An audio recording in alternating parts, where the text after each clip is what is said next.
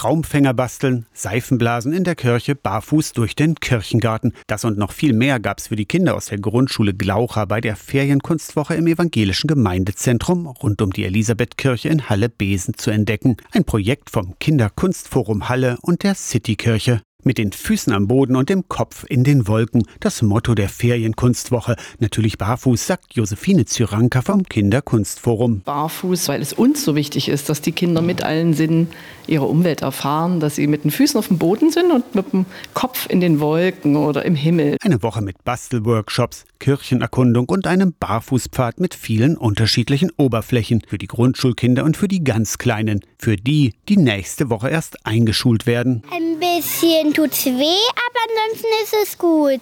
Was Kleines, wo Wasser drin ist, dann sind dort so Reifen, da ist Wolle drin. Und sowas ähnliches wie Eishörnchen runterwerfen.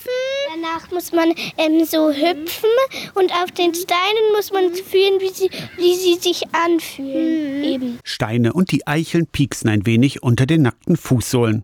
Die Kirche in Besen haben die Kinder mit Ulrike Scheller, Pfarrerin der Citykirche in Halle, erkundet. Und dann haben wir uns auf den Boden gelegt und haben geguckt, wie ist es barfuß, wie fühlten sich so ein Kirchenboden an?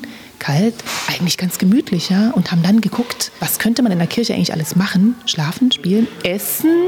Und oft sagen die Kinder, das darf man nicht. Und ich sage immer, warum nicht? Wir haben Seifenblasen hochgeschickt für unsere Wünsche. Ne? Kopf in die Wolken? Also ich habe gewünscht, mir ein Fußballer zu werden, der jedes Mal ein Tor schießt dann. Vielleicht geht Adrians Seifenblasenwunsch in Erfüllung bei der Ferienkunstwoche von Citykirche und Kinderkunstforum im evangelischen Gemeindezentrum Halle-Besen. Aus der Kirchenredaktion Torsten Kessler.